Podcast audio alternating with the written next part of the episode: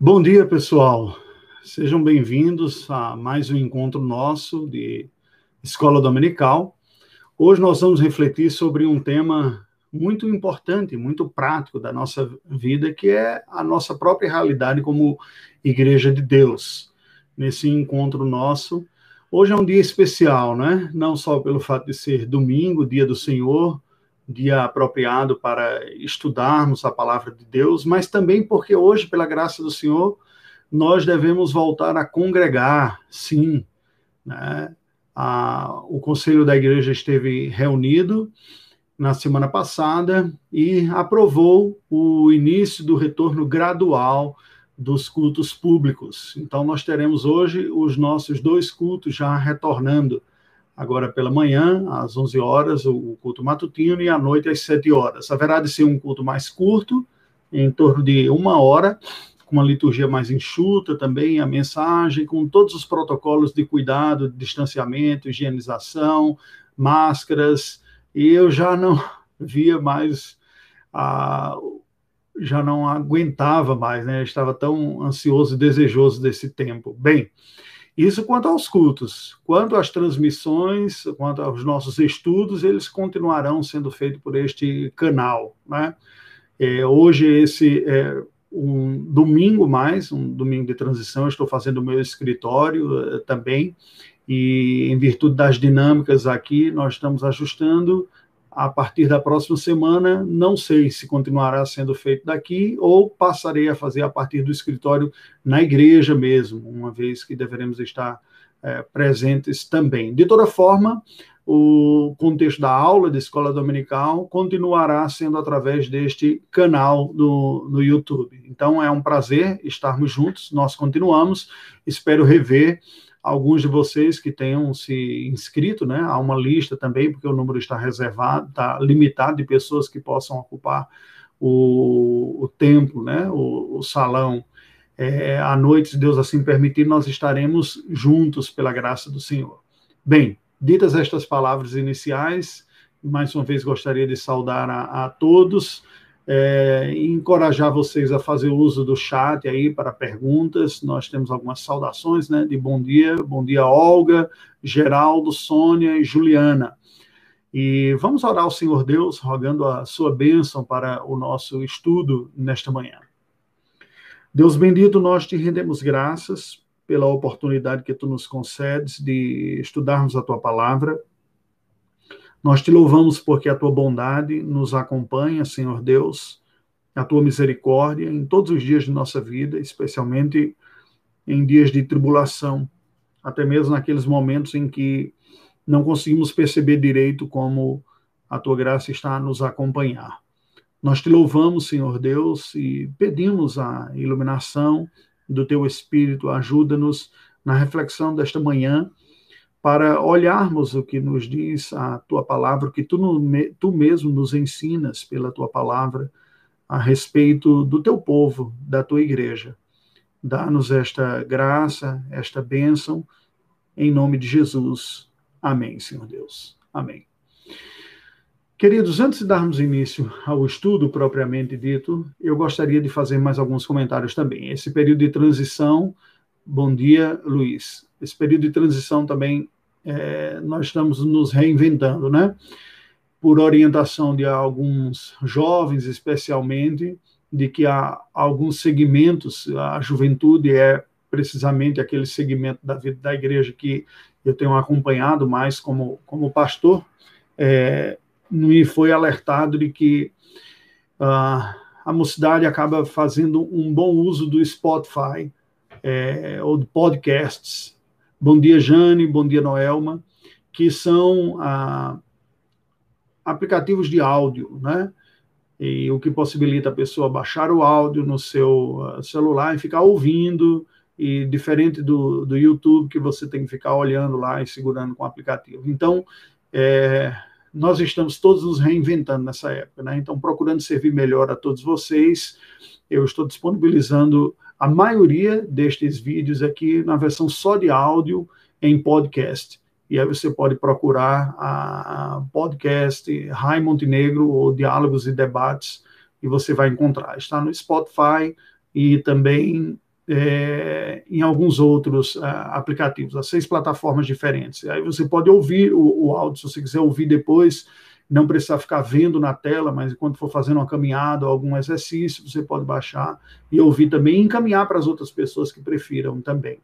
E aí eu também estou fazendo o exercício oposto, né? produzindo uh, vídeo, uh, áudios curtos, que temos trabalhado o, o material do RCS Pro, somos todos teólogos, aqui está, que é em teologia, dá para ver aqui, né? Nós estamos usando isso com os professores de escola dominical, fazendo, são 60 capítulos curtos, então um áudio de sete minutos também. A partir desta semana, nós não faremos o, os nossos vídeos, dos 7 às 7, 7 da noite, sete minutinhos ao vivo, mas sim uma transposição deste áudio com uma tela que você apenas ouvir. Bem, é uma experiência, eu aguardo seus retornos aí também, dependendo do que for, a gente pode mudar o formato também. O fato é que, como alguém já falou, nesse período de pandemia, a gente está se reinventando, né? Até o pastoreio está está precisando se reinventar. Algumas pessoas nós temos aconselhado por videoconferência, aqueles que preferem não ter o contato pessoal, mas também é, retornamos a, o agendamento no gabinete pastoral. Então, aqueles que quiserem ter uma palavra presencial, de oração, uma reflexão bíblica, um aconselhamento, é, entre em contato comigo pelo meu WhatsApp e a gente marca na igreja também. Então, ore por nós, porque está sendo um desafio, né? Às vezes a gente entra noite adentro tentando aprender essas novas fases. Bem, dito isto, nós vamos dar início à nossa reflexão sobre a Igreja de Deus. Ela se baseia na primeira metade, hoje, a, reflexão de hoje, talvez até um pouco mais, porque em virtude da, dessa quarentena, as programações uh, gerais da igreja, que seriam coletivas uh, de escola dominical, não estão acontecendo, estão, então está havendo apenas essa transmissão de vídeo aqui. Em virtude disso, nós ganhamos mais dias e assim podemos trabalhar mais detalhadamente alguns temas. Mas, a princípio, hoje nós teríamos a segunda metade do capítulo 25 da Comissão de Fé de Westminster para nós conversarmos, que basicamente vai nos tratar sobre as características da igreja verdadeira de Deus, como nós entendermos a igreja enquanto uma instituição também e quais são as responsabilidades da igreja enquanto instituição. Bem, eu gostaria de me basear no conceito mais eh, espiritual da Igreja do Senhor, no Evangelho do, do, nosso Senhor Jesus Cristo, segundo escreveu João, no capítulo de número 10. Eu leio para nós em João 10, versículos de 14 a 16 e de 27 a 29. João 10, de 14 a 16 e de 27 a 29. Assim nos diz a palavra do Senhor. O nosso Senhor Jesus Cristo diz: Eu sou o bom pastor. Conheço as minhas ovelhas e elas me conhecem a mim. Assim como o Pai me conhece a mim, e eu conheço o Pai, e dou a minha vida pelas ovelhas. Ainda tenho outras ovelhas, não deste aprisco a mim me convém conduzi-las. Elas ouvirão a minha voz, então haverá um rebanho e um pastor. Por isso, o Pai me ama, porque eu dou a minha vida para reassumir. Ninguém a tira de mim, pelo contrário, eu espontaneamente a dou. Tenho autoridade para entregar e também para reavê-la. Este mandato recebi de meu Pai. E depois nós temos versículos de 27 a 29, quando o Senhor Jesus continua e diz: As minhas ovelhas ouvem a minha voz, eu as conheço e elas me seguem. Eu lhes dou a vida eterna, jamais perecerão e ninguém as arrebatará da minha mão. Aquilo que o meu Pai me deu é maior do que tudo, e da mão do Pai ninguém pode arrebatar. Que textos preciosos esses, né? Eles nos apontam a ideia essencial da natureza espiritual da Igreja de Deus. Este é o primeiro ponto que eu gostaria de ver com vocês nesta manhã, falando sobre a Igreja do Senhor. A Igreja do Senhor é essencialmente essencialmente uma realidade espiritual, né? Como o Senhor Jesus aqui fala, é o rebanho do nosso próprio Senhor. Cristo apresenta a sua relação com o seu povo, ele tem um conceito muito claro de quem é o, povo de Deus, da natureza espiritual da igreja de Deus. Porque veja que o Senhor Jesus começa se apresentando aqui como o bom pastor. Ele traz para si a imagem bastante conhecida do Salmo 23, e aí lembrem-se que esse foi provavelmente, se não a primeira ou a segunda transmissão que nós fizemos no estudo de quinta-feira, o Senhor como pastor da, do Salmo 23, que é um dos textos mais conhecidos da Escritura Sagrada, não é?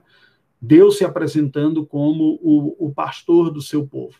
E aí o Senhor Jesus diz: olha, sendo como a Escritura Sagrada apresenta Cristo como a manifestação máxima, mais gloriosa e mais nítida da própria face de Deus, nós conhecemos a Deus na face de Cristo, ele se apresenta como o bom pastor. E aqui é um dado curioso.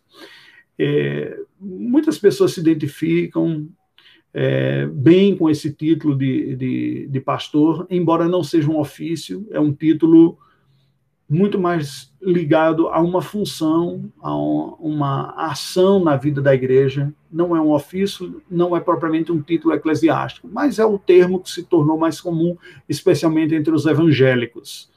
Essa palavra literalmente acabou sendo importada também para o idioma albanês, embora exista uma palavra albanesa para pastor que é baril, é, que é literalmente o pastor de ovelhas, e eles têm muitos desses ainda, muitas pessoas que vivem do cuidado de gado miúdo lá, dá para a gente ver andando pelas estradas, né, viajando pela Albânia, você percebe é, ainda muitos pastores de ovelhas. Mas o pastor de igreja acabou importando o termo do mundo ocidental, da língua latina, e é chamado de pastor. Né? Então tem um baril, que é o pastor de ovelhas. Houve um certo prejuízo, isso foi uma longa discussão nossa com a equipe, quando nós estávamos para implantar a igreja lá na Albânia, que termos nós usaríamos para algumas expressões bíblicas. E embora a língua albanesa tenha alguns termos, ah, já há uma certa cultura evangélica que preferiu importar muitos destes termos, como presbítero e pastor. A discussão é um pouco ampla, eu não vou importar aqui para vocês, é, é, linguística e é teológica também. Mas o fato é que o nosso Senhor Jesus Cristo não importa uma outra palavra, ele não pega uma outra palavra, ele toma uma palavra que existe, tanto existia na língua é, hebraica quanto existia na língua grega, para o pastor de ovelhas, para metaforicamente falar da sua relação com o seu povo. E aqui, em, no capítulo 10, esses versículos de 14 a 16, e depois o que nós lemos de 27 a 29, esta metáfora da relação entre o pastor e as ovelhas, Cristo vai usar para falar do seu relacionamento com a sua igreja. E nós vamos partir desse ponto para entender a igreja de Deus. Então, quem é a igreja de Deus? O que é a igreja de Deus? A igreja de Deus, basicamente, é aquele povo que é amado pelo Senhor, que é cuidado por Deus como pelo próprio Deus, Cristo, o Espírito Santo, como seu pastor. Isso nos faz lembrar as palavras de Pedro, que diz: quando o Supremo Pastor se manifestar, porque, a bem da verdade, a igreja tem um pastor. Eu, eu respeito quem pensa de uma maneira diferente, mas é com temor e tremor diante de Deus que eu olho a função pastoral. E estou para completar em fevereiro próximo 20 anos de ordenação ministerial ao pastorado. E eu confesso para os irmãos, sem demagogia e com toda sinceridade, que eu não me sinto confortável, não me sinto capacitado para anunciar-me como pastor de igreja. O meu senso de inadequações e de limites no ministério e pessoal trazem a, a mim um, um, sentimento de que o cuidado que expressa o pastoreio do próprio Deus, nosso Senhor Jesus Cristo, para com a sua igreja, vai além daquilo que eu consigo fazer enquanto pastor auxiliar, porque é isso que os pastores humanos são. Nas igrejas históricas, como a presbiteriana, é muito comum se usar o título eclesiástico para pastores, que é precisamente é, reverendo, né? Nós usamos muito comum esse termo. Algumas pessoas dizem, ah, pastor, me desculpe chamar de pastor. Não há desculpa nenhuma, só não há um título eclesiástico. E fala de um, de um, de um aspecto, de uma função, como a que Cristo descreve aqui. Agora, é importante nós percebermos que A igreja tem um pastor, de fato, um, um único pastor, um supremo pastor, que é o nosso Senhor Jesus Cristo. Nenhum exercício ministerial, e aí usemos os termos que a Bíblia Sagrada usa para esta figura eclesiástica que serve, que não é pastor. Quando Paulo escreve a Timóteo, ele vai falar de, de bispo, ele vai falar de presbítero. Esses são os termos do ofício. O ofício é o ofício presbiterial, que tem algumas funções. Hum, possivelmente a gente trate disso um pouco mais adiante. Mas o Senhor Jesus é o supremo pastor da sua igreja. E ele tem um rebanho. Todo exercício pastoral saudável, bom, vivo, verdadeiro, será um esforço de conduzir as pessoas ao pastoreio de Cristo. Será uma dedicação consciente da busca de levar as pessoas ao conhecimento e à dependência de Jesus Cristo como seu pastor. Nenhum ministério pastoral é saudável e está sendo bem desenvolvido quando ele é desenvolvido na dependência do próprio líder humano. O bom pastoreio é aquele que nós saímos de cena e que se ressalta o próprio Cristo como pastor da igreja. Porque o bom pastoreio é aquele que conduz as ovelhas ao supremo pastor. O bom pastoreio, o lado humano, o lado pessoal, individual, as personalidades, as características do elemento humano, do pastor humano que está, eles são os menos importantes e devem sair o máximo possível de cena e de vista. Era esta a ideia da toga dos reformadores. Né? Eu tenho a impressão de que o sentido, a conotação estética e visual da toga hoje em dia é muito diferente, se não até mesmo o oposto do que era o original. Originalmente, os reformadores optaram por tirar todos os paramentos, tudo aquilo que era detalhe, que chamava a atenção para quem está à frente ministrando a palavra de Deus, e por isso optou-se por um manto preto, né? uma cor neutra, sem atrativos, sem que se jogava por cima da pessoa, também tinha um propósito de aquecer, uma vez que na a Suíça os invernos eram muito rigorosos, mas basicamente a toga era uma vestimenta neutra, ela não tinha a conotação de pompa que tem hoje. Então a ideia de tirar, para que você não fique prestando atenção no paletó, na roupa, na gravata, nos detalhes, nos adereços do ministro. Ele deve sumir. Ali ele deve ser tão somente um porta-voz da palavra do próprio Cristo, para conduzir as pessoas a Cristo e ao conhecimento de Cristo. É esse o papel. Quando nós vemos o Senhor Jesus estar se identificando aqui como o bom pastor, ele diz: Eu sou o bom pastor. Eu conheço as minhas ovelhas e elas me conhecem a mim.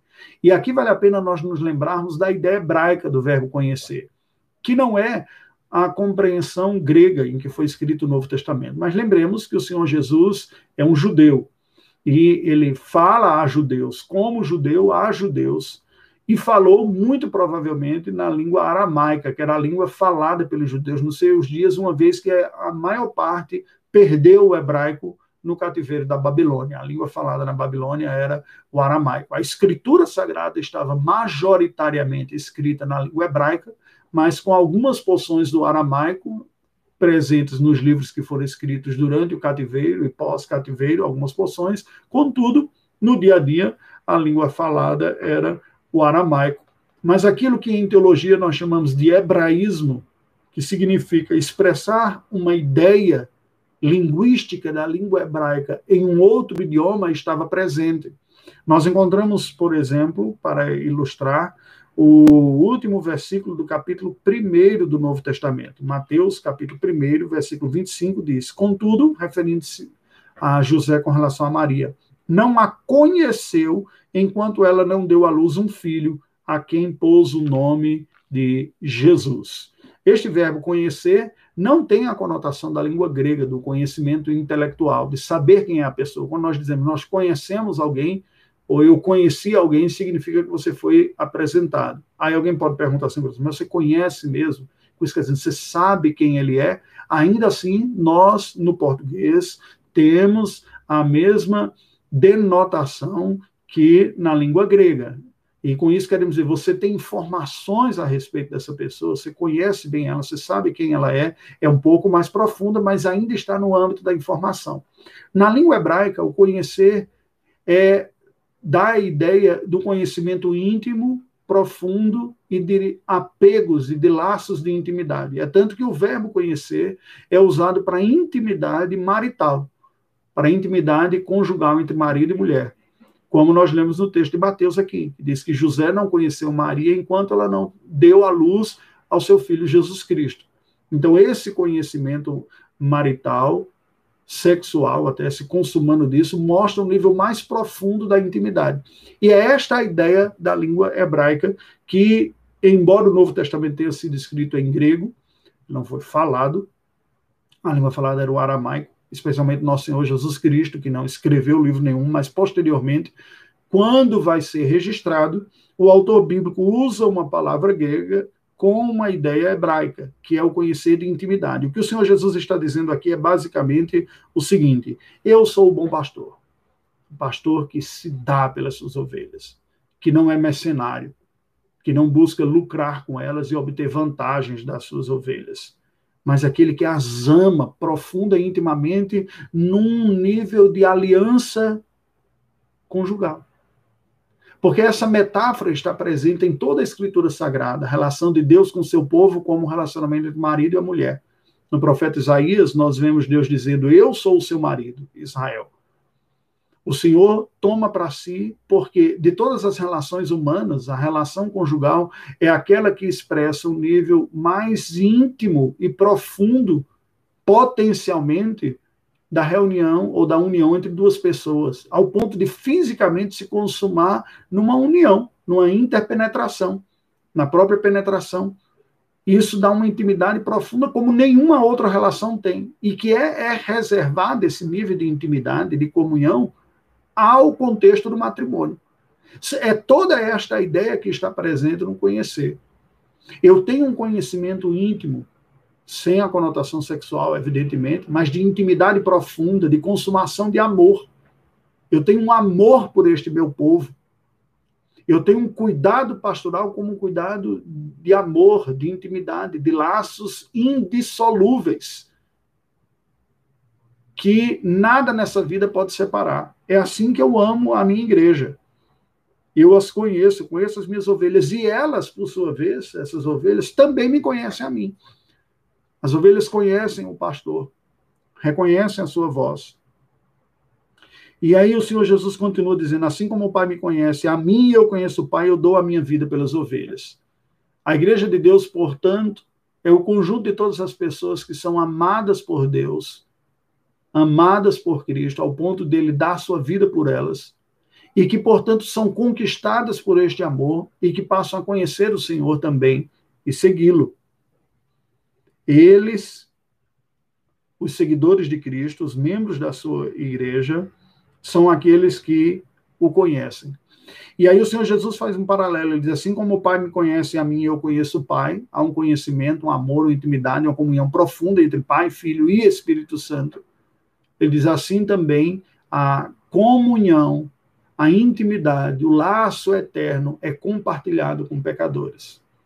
Os pecadores que experimentam ou que vão experimentar, pensando no futuro, mas os que efetivamente vêm a experimentar essa comunhão, este conhecimento redentor, esta intimidade, são a igreja do Senhor. E Cristo deixa muito claro que isso ele não está se referindo apenas ao grupo com, qual, com o qual ele está se relacionando, aqueles que ele escolheu para serem os apóstolos e os discípulos, porque ele nos diz no versículo 16: ainda tem outras ovelhas, não deste aprisco, não deste grupo aqui imediato, não de vocês que estão me ouvindo, e não exclusivamente de Israel, não da etnia descendente de Abraão, não da fala hebraica ou aramaica, eu tenho de um outro. E a mim me convém conduzi-las. E aí nós temos novamente uma outra característica que reforça a ideia da igreja do Senhor, que é o quê? Eles ouvirão a minha voz. Então haverá um rebanho e um pastor. A igreja de Deus, espiritualmente falando, é constituído de todas as pessoas que reconhecem a voz redentora do nosso Senhor Jesus Cristo pela Escritura Sagrada e o seguem como seu Senhor. Tem Cristo como Senhor de sua vida. A partir desta definição de, da relação metafórica do, do pastor com as suas ovelhas. E é uma só. Há uma só igreja, um só povo, uma só fé, como Paulo vai explicar aos Efésios, um só rebanho, né, esta realidade da unidade da igreja. Obviamente que, se nós estamos falando desta realidade, ela está se tratando de uma esfera espiritual. Um só rebanho, uma só fé, lutando juntos pela fé evangélica, como vai nos dizer as Escrituras Sagradas também. Em Efésios, capítulo 4, nós lemos o seguinte: a partir do versículo 3: Esforçando-vos diligentemente por preservar a unidade do Espírito no vínculo da paz. É una, a igreja é uma só, espiritualmente. Por isso que a unidade é do Espírito, não é institucional. Isso deve nos levar a ter, preste atenção que isso é importante. Haverá divergências entre nós, certamente. Haverá diferenças de interpretações teológicas em um aspecto ou outro, certamente. Mas acima de tudo isso, nós somos chamados a preservar a unidade espiritual da igreja. Bem, de uma forma pragmática, algumas pessoas assumem uma postura tola de negar o debate ou negar as diferenças. Isso tem sido particularmente tentador na nossa época pós-moderna, quando não se acredita em verdade absoluta e todo mundo relativiza e diz: bem, cada um entende de um jeito, gente vai viver dessa forma. Não é isso. Não é isso na Escritura. Isso não aparece no Antigo Testamento nem no Novo Testamento. E eu penso que essa seja uma das maiores necessidades para a igreja cristã do século XX. É saber lidar com semelhanças e diferenças e defender respeitosamente o seu ponto de vista, sem fugir da, da, da batalha ou da luta, mas expressar com amor e paciência. Porque nós temos uma unidade espiritual não podemos esquecer disso é cansativo e é triste, é um mau testemunho quando irmãos em Cristo, pessoas que creem no Senhor Jesus Cristo como Senhor e Salvador de suas vidas, que te, creem na Bíblia como a palavra de Deus, se digladiam como inimigos. Nós somos irmãos, porém com opiniões diferentes em alguns aspectos. E isso não é relativo, não. É impossível que pessoas que digam, que façam afirmações distintas estejam ambas certas alguém está equivocado. Pode ser que todos estejam equivocados. Mas certamente nós temos que saber ter uma conversa entre irmãos fraterna, respeitando a unidade, e uma outra conversa com quem não é irmão, apresentando a fé. E Paulo continua: há somente um só corpo e um espírito, como também fostes chamados numa só esperança da vossa vocação. Um só corpo, corpo espiritual, a igreja de Deus, um só Espírito, o Espírito Santo que habita em todos que são parte da igreja do Senhor. Uma só vocação, a chamada para viver com Deus e para Deus em comunhão e para a sua glória. Um só Senhor, o Senhor Deus, os ídolos foram desbaratados. Uma só fé, a fé entregue de uma vez por todas aos santos, como diz Judas, ah, o conteúdo bíblico falado pelos apóstolos e pelos profetas. Um só batismo, não há rebatismos um só batismo. Qual? O batismo em nome do Pai, do Filho e do Espírito Santo, com água e ministrado por um ministro devidamente reconhecido pela igreja. Um só Deus e Pai de todos, o qual é sobre todos, age por meio de todos e está em todos. Portanto, a igreja é espiritual, é uma realidade espiritual una, uma só.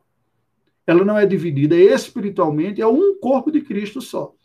Como o nosso corpo tem membros distintos, dedos, mão, braço, antebraço, é, tronco, é, barriga, pé, orelha, nariz, nós temos vários membros, mas nós somos um só corpo. Esta é a realidade da igreja. Nós não podemos perder de vista isso. A igreja é apresentada pelo próprio Cristo aqui como sendo o seu rebanho. Agora preste atenção que isso é importante. Do ponto de vista institucional, não significa uma união. Porque no próprio dia, nos próprios dias do nosso Senhor Jesus Cristo, enquanto ele desenvolveu o seu ministério, a igreja de Deus da antiga aliança já estava dividida em segmentos. Os mais conhecidos são os fariseus e os saduceus. mas havia ainda essênios, que eram separatistas, que se consideravam os outros como sendo impuros. Haviam os zelotes, que eram progressistas, militantes, né? E haviam os sicários, que eram os radicais, a, a turma revolucionária, os bolcheviques do reino de Deus. Né? Então, esses aí que estavam dispostos a pegarem armas em nome do, do Senhor. O próprio cristianismo, a igreja cristã surge sendo tida por parte de quem está de fora de mais um segmento, mais uma denominação dentro do judaísmo, chamados do caminho, ou os nazarenos. Depois é que vai ficar claro que o cristianismo não é um segmento do judaísmo, mas uma espécie de concretização, realização histórica ou reposição. Ela vem numa etapa evolutiva, como a lagarta se metamorfoseia para a borboleta, o judaísmo experimenta, pela fé em Jesus Cristo, uma metamorfose para se tornar o, juda... o cristianismo. E é uma metamorfose, porque vai mudar o rito, vai mudar a lei, né? alguns aspectos não vão ser mais cumpridos, vai ganhar uma liberdade maior, que vai voar, vai espalhar pelo mundo, ela experimenta uma metamorfose. Entretanto, o Senhor Jesus está dizendo que é uma só realidade. Outros que serão buscados de outro apriscos, e então haverá um rebanho e um pastor. E ainda, nesse sentido, nós lemos nos versículos de 27 a 29 sobre a unidade da igreja espiritual. As minhas ovelhas ouvem a minha voz. Veja que essa unidade é uma unidade transcendental, metafísica, né? Ouvem a minha voz, eu as conheço e elas me seguem. Aqui está falando da resposta espiritual. Onde a palavra de Deus for pregada e pessoas crerem no evangelho, ali estará a igreja do Senhor. A igreja do Senhor é constituída daqueles que ouvem a voz do evangelho. E voz do evangelho é evangelho mesmo. Porque se a lei é pregada e é crida, não há redenção, não há salvação. Há uma recepção do juízo a uma recepção da inadequação. É preciso ir a Cristo, né? Paulo explica isso quando escreve aos Romanos.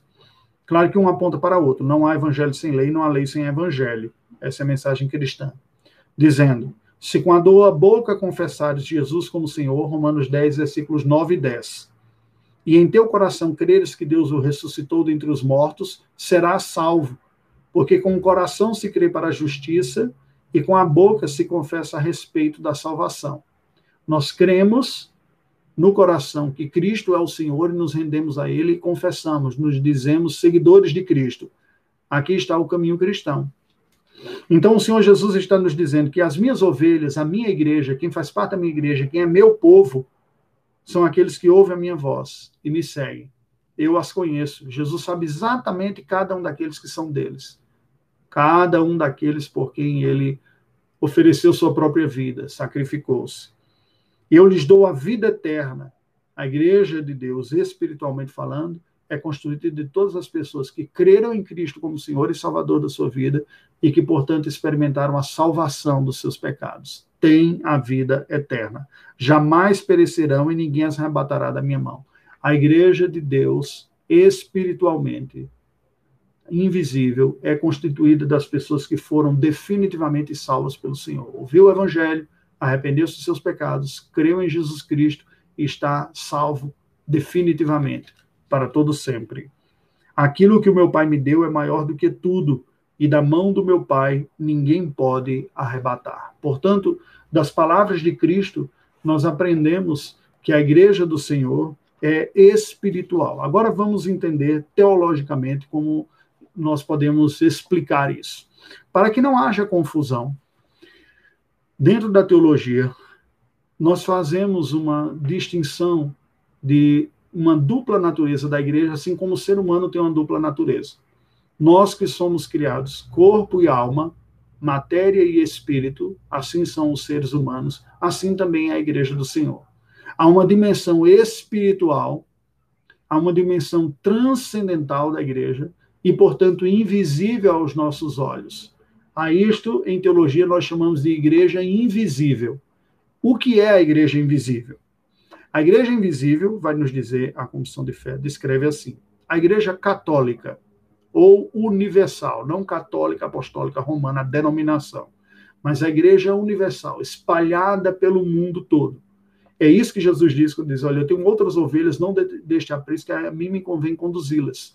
É aquela igreja completa que será vista no céu e que descreve o livro de Apocalipse, uma multidão vinda de toda tribo, língua, povo e nação aqueles que tiveram suas vestes lavadas pelo sangue do Cordeiro. É essa igreja espalhada pelo mundo todo. Portanto, uma igreja que não está presa a um país, a uma etnia, a uma língua, a uma cultura. Esta igreja que é universal, que é internacional, que é católica, que está espalhada em todos os povos e nações e línguas, que é invisível, nós estamos falando, portanto, da natureza espiritual da igreja, consiste do número total dos eleitos que já foram, dos que agora são e dos que ainda serão reunidos em um só corpo sob Cristo, seu cabeça.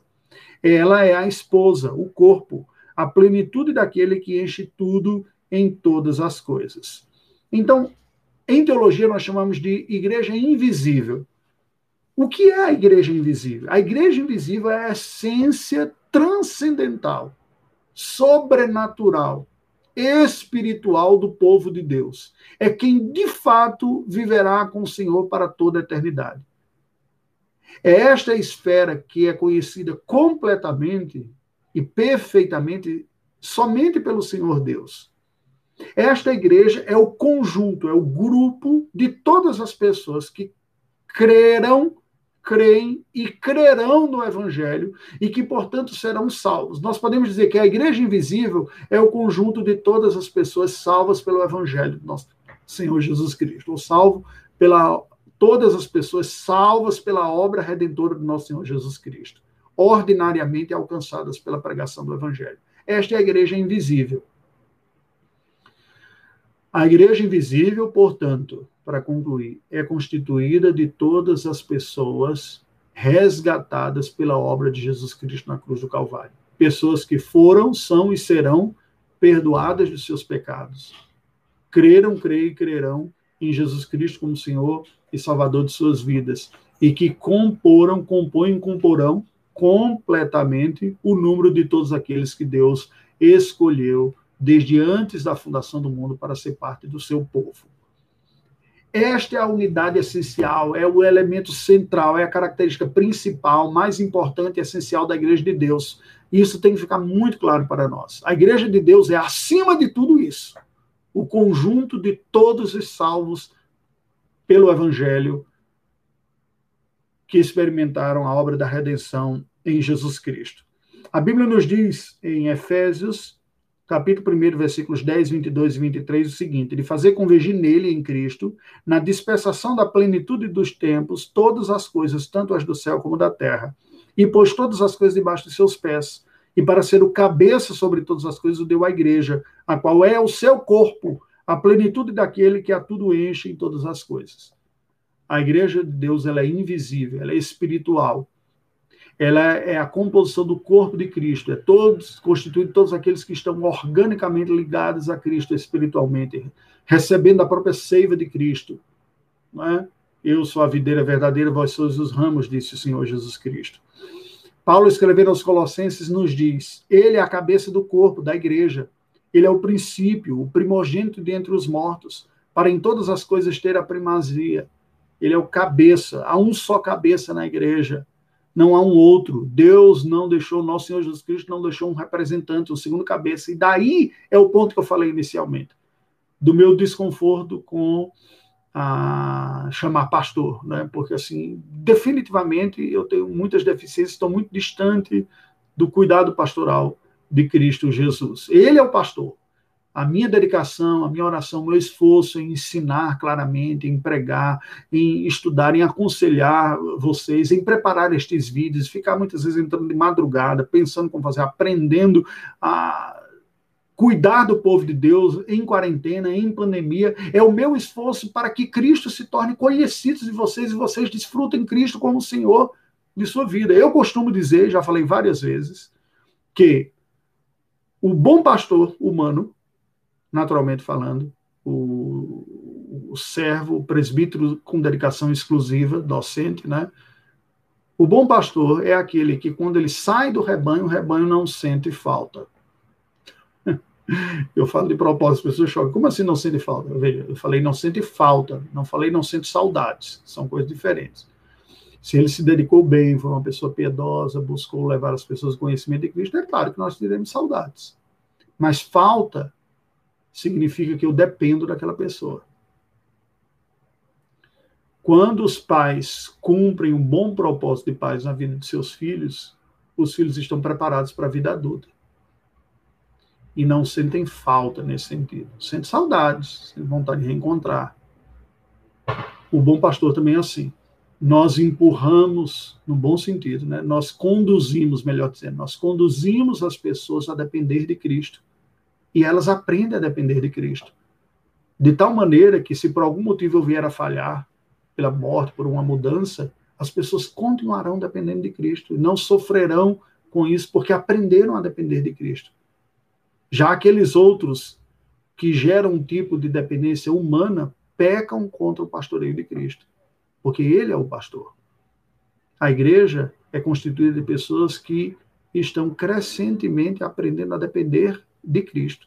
Não significa que não tenha função, pelo amor de Deus, não é isso que eu estou falando. Há uma função muito importante no pastoreio humano, que é conduzir as pessoas nessa dependência. Cristo é o Salvador, o cabeça da igreja, não há outro. Por isso que Pedro chama de bom pastor, supremo pastor, melhor dizendo. O Senhor Jesus chama de bom pastor. Bem, mas se nós somos corpo e alma, se nós temos carne e espírito, a igreja de Deus, que é constituída por pessoas, não almas, né? simplesmente as almas que compõem, são pessoas também tem uma, uma manifestação física. E esta realidade física nós chamamos em teologia de igreja visível. Ela é diferente. A igreja visível não é simplesmente, preste atenção, não é simplesmente as pessoas que nós vemos que fazem parte da igreja invisível. Porque nós não conseguimos fazer uma leitura da alma para o corpo. Ninguém consegue dizer, ah, aquele faz parte da igreja visível porque ele é salvo, e então você não consegue fazer essa triagem. A igreja visível em teologia é uma outra realidade, que é o quê? A igreja visível, nos diz a confissão de fé, que também é católica ou universal, que é importante a gente perceber. Assim como a igreja invisível, que está em todo mundo, a igreja visível de Deus também é católica universal, o que já mostra que a igreja visível não é uma instituição. Algumas instituições são mais eficazes na sua catolicidade. Uh, vou dar um exemplo da Igreja Romana, a Igreja Católica Universal Apostólica Romana. Houve uma felicidade muito grande em trazer para si esse próprio título, porque há uma expressão de uma compreensão de que ela não está restrita a um povo, não está restrita a uma nação, Entretanto, isso não significa que houve a devida compreensão de ser igreja visível. Há uma confusão essencial na teologia católica romana da natureza da igreja visível da instituição católica romana. Há uma confusão, eles não conseguem perceber a separação entre essas duas coisas. E toda vez que se fala de igreja visível, eles interpretam como sendo igreja romana, católica romana. Não é assim que a palavra de Deus nos apresenta. O conceito de igreja visível não é apresentado na Escritura Sagrada como uma instituição. Lembremos-nos que, enquanto instituição, a igreja não teve uma formação até a época de Constantino. A igreja visível era tão somente a congregação de pessoas que professavam a fé em Cristo Jesus. Não havia templos, não havia documentações institucionais, CNPJ ou coisa desse tipo. Havia um ajuntamento. Essa igreja também é católica universal. E aqui me permita fazer um comentário. Com a reforma protestante, presta atenção, tem alguma medida de polêmica aqui. Com a reforma protestante, um ganho muito grande que veio para o cristianismo foi a sensibilidade dos aspectos locais da fé cristã. Todo mundo protestante, todo, praticamente sem exceção, não me recordo de alguma exceção, fez um esforço significativo de tornar a mensagem bíblica conhecida do povo, por uma compreensão clara de que somente aquilo que é compreendido pode ser crido e produzir edificação. Portanto, onde o protestantismo chegou, houve a escolha do uso da língua popular, vernacular, a língua que o povo falava para comunicar a fé e como expressão de culto. Isso não foi privilégio dos protestantes. A igreja cristã no Oriente já havia feito isso, porque lembra que antes da reforma protestante, em 1517, houve o chamado Grande Cisma, em 1054, quando os cristãos orientais, chamados cristãos ortodoxos, da igreja ortodoxa, não reconhece o bispo de Roma como sua autoridade, porque o, o, Papa Leão quis crescer e exigir submissão de toda a cristandade para as suas orientações. E a Igreja no Oriente disse: não, peraí, nós temos uma vasta tradição também, temos teólogos desde os primeiros séculos, a teologia profusa sendo ensinada aqui da tradição grega. Nós temos nossa própria língua, temos a nossa cultura, temos a nossa teologia, respeitamos a administra administrações regionais, nós não aceitamos essa imposição. Então, eles rejeitaram um governo institucional universal por parte do, do bispo de Roma, rejeitaram uma imposição linguística e litúrgica da parte de Roma, e também rejeitaram uma sentença do credo apostólico que diz que o Espírito Santo é enviado do Pai e do Filho também. Por esses três motivos houve a ruptura da Igreja do Oriente com o Ocidente. O Papa, então, diz assim: eu que mando em toda a igreja. Se você não está aceitando, você está sendo rebelde. Você... E desta forma, desta forma, então, houve uma excomunhão, uma excomunhão mútua a, o retorno do diálogo e da aproximação e do reconhecimento se deu quase mil anos depois, no Concílio Vaticano II. Mas houve essa ruptura. Então, veja, os protestantes fizeram algo semelhante aos ortodoxos. Entenderam que o cristianismo, conquanto seja uma fé universal, ela se manifesta localmente, em língua, liturgia e traços próprios e liderança própria. E aí as igrejas protestantes se tornaram majoritariamente, na sua maioria, igrejas nacionais. O cristianismo ortodoxo grego, russo, eslavo, armênio, egípcio, vários cristianismos no Oriente já eram expressões de cristandade mais étnicas, nacionais. De tal maneira que a identificação do povo com essa fé era muito mais próxima. Fala a minha língua, tem um líder nativo. E aí você não tem esse um, uma monocracia institucional nas igrejas do Oriente. Um bispo mandando em todas. Existem administrações regionais que são fez algo semelhante. Qual o ganho disso? O ganho é que a comunicação da mensagem do evangelho fica muito mais próximo da pessoa, pela língua, pela cultura, pela liturgia, pensada e elaborada e executada mais próximo da vida das pessoas, de tal maneira que a mensagem seja mais facilmente compreendida. Contudo, o desafio está em lutar para que não se perca uma visão universal. A igreja é uma e é universal, está em todos os lugares. E aí, qual é o ponto que eu gostaria de destacar para vocês? As igrejas protestantes se tornaram majoritariamente igrejas nacionais. O grande prejuízo, e eu falo com temor e tremor diante de Deus, vem, por exemplo, a nossa igreja presbiteriana do Brasil, que é uma igreja majoritariamente pensada para ser uma igreja de Brasil. Está no próprio nome da nossa denominação. Nós somos a igreja presbiteriana do Brasil. Até pessoas maduras na fé e na teologia têm pouca maturidade transcultural, internacional, católica, romana, porque toda a nossa vida é gerenciada institucionalmente pelo nosso CNPJ, que lida dentro dos limites do nosso país, do Oiapoque a Chuí, da Ponta de Seixas, na Paraíba. Em nosso caso, em nosso caso, isso é bem verdadeiro. Nós sabemos precisamente quais são todos os passos para lidar quando alguém se mostra vocacionado para o pastoreio dentro da IPB, no campo nacional. Mas nós não sabemos, por exemplo, como lidar com a vocação missionária transcultural, achamos estranhos. Eu estou, eu não vou dizer cansado, porque parece ser mal educado, né? Mas é muito comum, chega a ser desgastante ouvir pessoas se dirigirem a mim e dizer: Eu vejo você como pastor, mas como missionário, não. Isso mostra uma contaminação muito grande da visão nacional, mas não universal da igreja.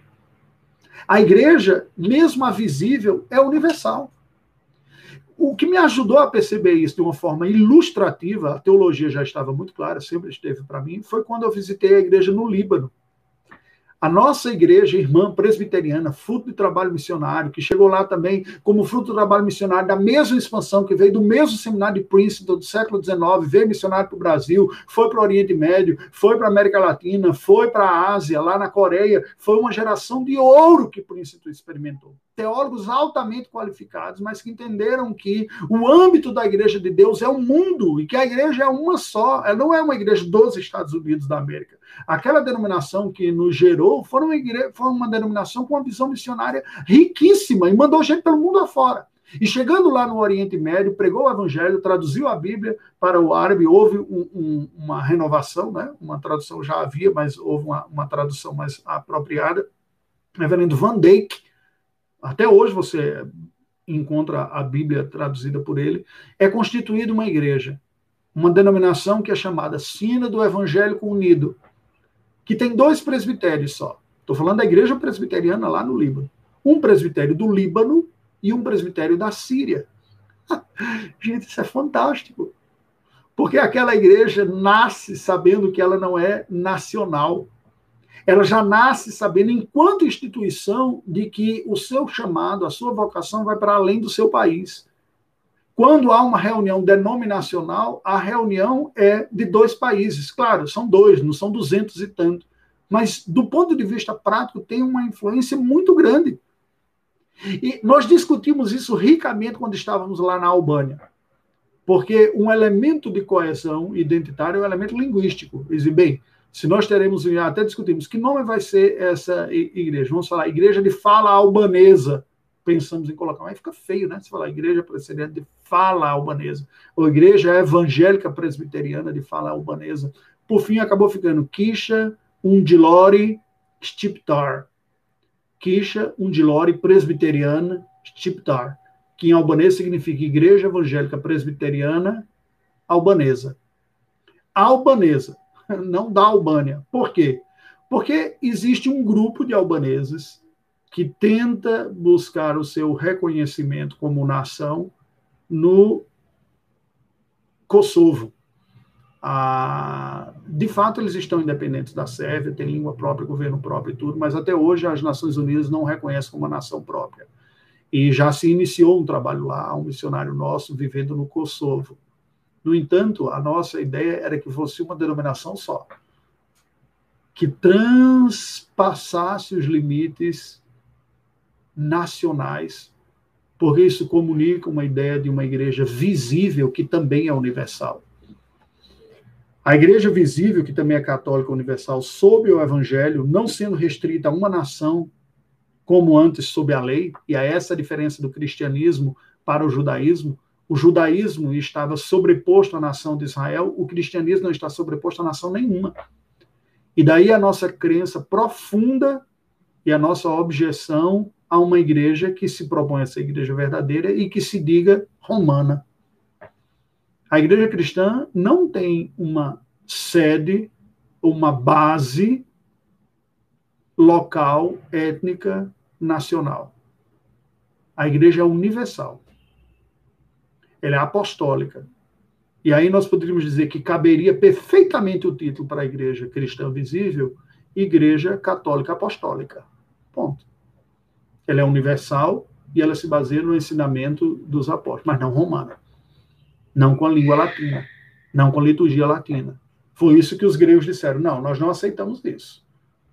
E foi isso que o protestantismo depois disse: nós não aceitamos isso. A igreja tem umas expressões locais. Ela é universal ela tem que ter expressões universais. Ela é visivelmente universal. Ela é uma só, mas ela é administrada distintamente, coordenada, supervisionada distintamente. Em que consiste essa igreja que é universal também, mas é visível? Ela consiste de todos aqueles que pelo mundo inteiro professam a verdadeira religião. Aqueles que se dizem, eu sigo a Cristo, quem fala, quem declara, porque o homem não conhece o coração. Nós não conseguimos ver lá dentro quem é a igreja invisível. Mas nós conseguimos ouvir o que as pessoas dizem. Se com a, o teu coração crer e com a boca confessar. Então, quem compõe a igreja invisível? Quem declara que é a igreja.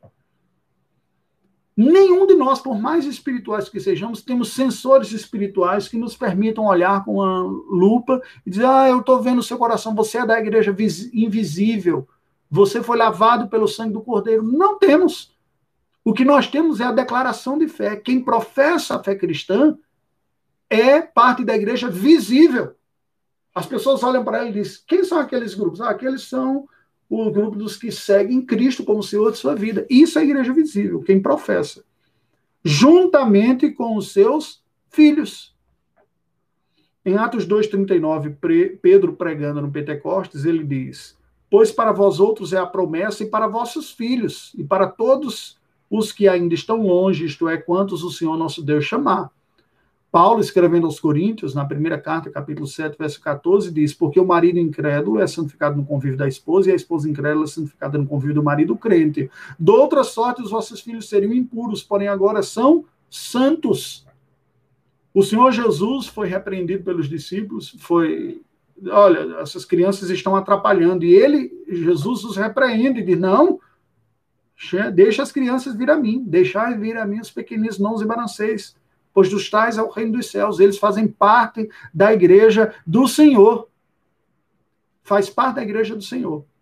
A igreja visível é constituída de todos aqueles que declaram a fé em Cristo Jesus e da sua herança ordinária. Daqueles que, estando sob a sua guarda, como seus filhos, são trazidos à igreja. Certamente, presta atenção que isso é muito importante. Certamente, a igreja visível é numericamente maior do que a igreja invisível. Em outras palavras, fará parte do rol de membros da igreja pessoas que, mesmo tendo professado a fé, não são cristãos porque não nasceram de novo. Especificamente, estou me referindo aos filhos da aliança. Não foram salvos no batismo, não são regenerados pela água batismal, mas estão debaixo da promessa, fazem parte do povo de Deus. A igreja visível, portanto, é o povo da aliança, os que creem e a sua herança ordinária. Ela é a casa e a família de Deus. E fora dela não há uma possibilidade ordinária de salvação. Na patrística já foi dito, Cirilo, salvo engano, ninguém tem Deus por pai se não tiver a igreja por mãe. Portanto, a igreja visível é a manifestação na terra da realidade do povo de Deus. E é o caminho, o meio, o grupo que se congrega para adorar ao Senhor, para ministrar a palavra e os sacramentos. E é o lugar onde ordinariamente se experimenta a salvação. Ordinariamente. Extraordinariamente, nós temos alguns, algumas situações que requer uma conversa à parte. Mas essa é a igreja. Ela também é bela. Ela também deve ser celebrada. Ela também tem que ser vivenciada. E aí eu vou dar, fazer agora o contraponto. Eu comecei falando da parte negativa, agora eu vou falar da parte positiva. A Igreja Presbiteriana do Brasil, entendendo isso, tem um órgão chamado CRI, Comissão de Relações Intereclesiásticas, que discute diplomaticamente a relação com outras denominações pelo mundo afora, onde vai avaliar o conteúdo de fé, o que se crê essas denominações. Quando há uma comunhão, quando compartilhamos as mesmas é, crenças, não necessariamente os mesmos símbolos de fé, mas equivalentes. Por exemplo, o continente europeu costuma usar a, a tríade né, a, de, da unidade, a tríade da unidade, que é a Confissão Belga, o Catecismo de Heidelberg e os cânones de Dort, chamados, uh, me foge o nome aqui agora, as três fórmulas da unidade. E as Ilhas Britânicas e a Igreja Presbiteriana no continente americano usam os padrões de Westminster. Eles são equivalentes. E a Igreja Presbiteriana diz: quando há uma equivalência de crença, nós somos igrejas irmãs. E se inicia uma relação institucional entre essas igrejas de aproximação, que tem cinco fases. A quinta fase que é a última, e nós temos algumas assim, é uma fase de plena comunhão. Para vocês terem ideia, essa comunhão é tão plena que um ministro, um pastor, se receber um convite, uma oportunidade de pastorear uma igreja desta outra denominação, outro lugar, basta uma carta de transferência do seu presbitério. É como se fosse uma mesma denominação. Eu acho isso maravilhoso. Isso nos mostra que, conquanto sejamos juridicamente uma denominação, estamos reconhecendo que a igreja visível de Cristo é para além dos limites nacionais e institucionais nossos. Agora, obviamente, nós somos grupos distintos, e isso não se trata apenas no elemento da fé reformada, ela vai um pouco mais, mas isso nos comunica esta verdade. Uma verdade de que a igreja visível também é universal constituída de todas as pessoas que professam a fé em Cristo, que se declaram cristãos, e a sua descendência ordinária, os seus filhos e aqueles que estão sob as suas guardas. Bem, este foi o nosso estudo inicial sobre a Igreja do Senhor. Na semana que vem, Deus assim nos permitindo, não sei se daqui ou já do escritório do salão pastoral, nós daremos continuidade, pela graça de Deus, vendo quais são as tarefas dessa igreja, qual é a responsabilidade desta igreja visível. Né? Nós que fazemos parte desse corpo de Deus aqui na terra, a que Deus nos chama para atuar, qual é a nossa tarefa, nossa responsabilidade, nossa missão. Você está convidado na semana que vem. Vamos orar ao Senhor. Deus bendito, nós te rendemos graças pelo estudo da tua palavra nesta manhã. Te louvamos, ó Deus, pelo teu amor, pelo teu cuidado, pela verdade do Senhor. Te louvamos pelo teu amor para com pecadores que decidiste resgatar, pecadores amados desde toda a eternidade, a quem chamas pela pregação ordinária, a quem chamas ordinariamente pela pregação do evangelho para constituir a tua igreja aqui na terra, a igreja visível, de tal maneira que aqueles que creem venham a professar a sua fé, declarar a fé em nosso Senhor Jesus Cristo e se unem a um grupo, a um corpo de outros irmãos crentes que professam a fé. E assim venha compor a tua igreja, não apenas localmente na congregação, mas compor parte de um corpo orgânico do Senhor que está espalhado por sobre a face da terra, de pessoas que professam a fé em ti, juntamente com os seus descendentes, seus filhos. Ó Deus bendito, nós intercedemos em favor desta igreja. Pedimos que o Senhor a purifique, que o Senhor a renove pela sua palavra. Pedimos que o Senhor nos ajude a termos uma visão bíblica, saudável, madura da universalidade da fé e da universalidade da nossa responsabilidade. Te agradecemos porque hoje esta igreja local, a qual estamos unidos como membros locais, retorna às atividades de cultos presenciais e pedimos que o Senhor abençoe aqueles que estarão presentes, livrando-os de uma contaminação. Abençoe todos aqueles que estão controlando, como a junta diaconal, para terem um bom exercício de mordomia e de cuidado na saúde dos nossos irmãos. Aqueles que estão sob a situação de grupo de, de risco e que estão evitando contatos, guarde-os, ó Deus. Mas ajuda-nos como igreja a vivermos bem esse tempo, a desfrutarmos destes momentos que o Senhor nos tem oferecido também. Abençoe-nos, ó Deus, segundo a tua misericórdia, e abençoe a tua igreja espalhada por sobre a face da terra, mesmo naqueles lugares em que ela não pode se constituir pessoa jurídica mas são igreja visível do Senhor. Grupo de irmãos que se reúnem para estudar a tua palavra, alguns até secretamente, devido às ameaças de morte, intercedo em favor dos meus irmãos e amigos, muitos deles conhecidos, que estão no mundo árabe, pregando o teu evangelho, discipulando, batizando. Abençoe a tua igreja lá, para que ela se veja fortalecida, para que os irmãos se percebam não apenas igreja invisível do Senhor, salva pelo Senhor, mas desfrutem da bênção de se percebendo igreja visível também congregarem, adorarem, ainda que no número mais restrito e limitado. Abençoe-nos segundo a tua graça, em nome de Jesus. Amém. Deus nos abençoe, queridos. Até breve.